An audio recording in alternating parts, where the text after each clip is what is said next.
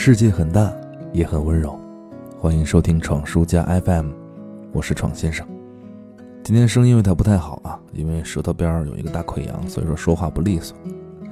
但是呢，不管怎么说吧，我有拖更的毛病，我的节目有时候也挺没有营养的。但我还是觉得我节目做的还算不错哈，尤其是之前的民谣类的内容。有人说我是三十多年的老酒，被岁月辣手摧花。其实还好，我还没到三十，快了，啊，只是自讨苦吃，过过几年苦日子，穷过伤心过，总爱装大哥，所以会有那么一点点的感同身受，比别人稍微多一点，可能这就是温度的来源吧。我总是期待我的聆听会让你的生活稍微美好那么一点点，但我的感同身受肯定有范围。很多时候我没有资格，甚至没有能力，去给你一些有建设性的建议，这让我有些难过。今天南一身体不太舒服，我来陪大家聊天。在傍晚的时候呢，他也跟我吐槽了家里的琐事，也会有很多孩子在微博或者微信里找到我，嗯，跟我分享。但最近有两位朋友的来信，我看过以后十分难过，一个是发现了父亲出轨。一个是努力逃脱家暴的阴影，这些我都有类似的经历去感知，努力该感知，但我真的没有办法感同身受，毕竟没有经历过。有些是家庭这种社会关系必然能产生的误会，但有些是不可原谅的罪。我不能要求你试图理解、体谅，这非常愚蠢而且无用。我也不能鼓励你去勇敢反抗。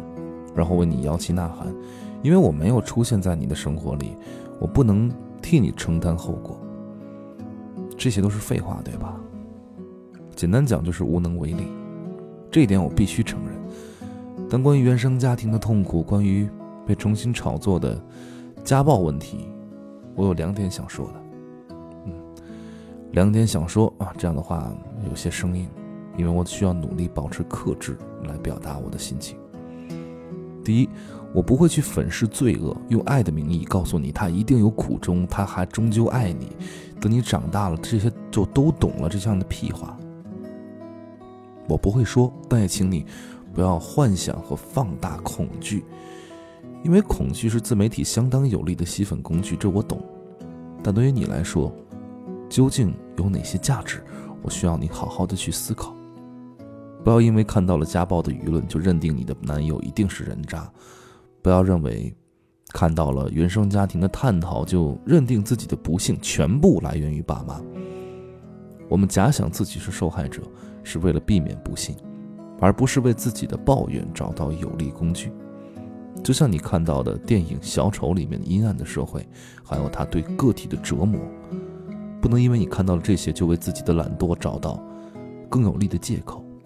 可以更潇洒的甩锅，这很不理智，对不对？年轻的朋友们，你一定要注意。第二，如果你真的处于痛苦之中，不要因为别人更惨，而让自己继续忍受。我知道你真的可能没有办法摆脱此刻的困境，但请不要放弃对美好的期待。如果你躲在家庭的阴影中无法自拔，那么能不能努力一些？让自己足够强大，逃离这个地方，也可以是一种选择吗？但至少是一份期待，这会让我们的生活变得有继续下去的希望。你也可以让我听到你的呼声，我可能没有办法帮你解决烦恼，但至少可以试着与你一起分担。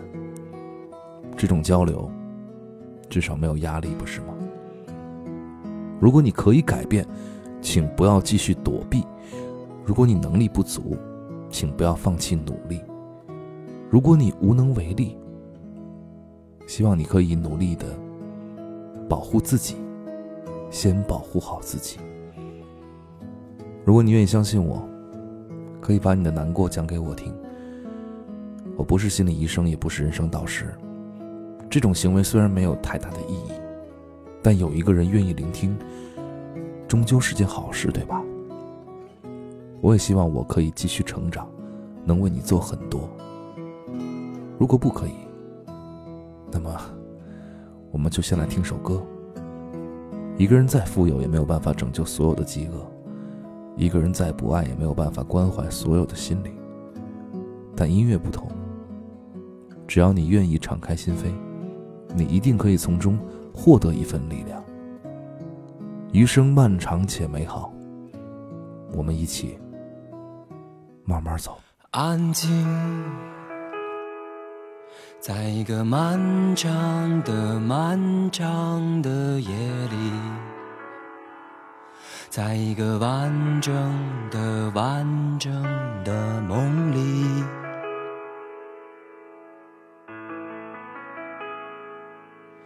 我听。我听见爸爸和妈妈的决定，他们在决定着各自的命运。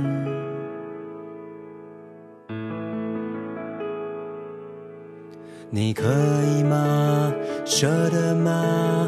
就不怕我醒来之后害怕？我害怕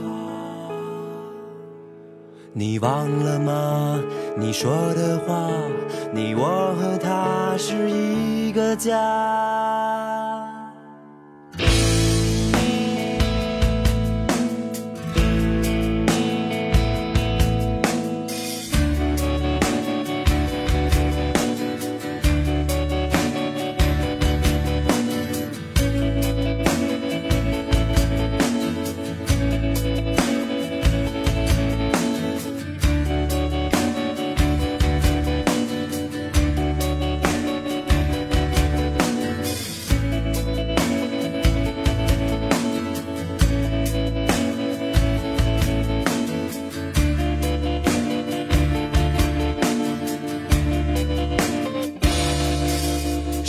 光抚摸我空白的空白的脸庞只留下无法再擦去的忧伤。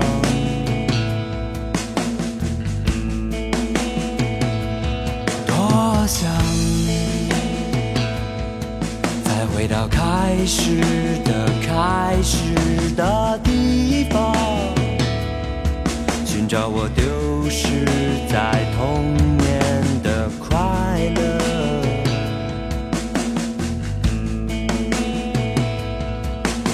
你可以吗舍得吗？就不怕我醒来之后害怕？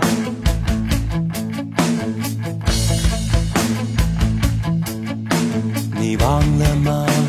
你说的话，你我和他是一个家。别走，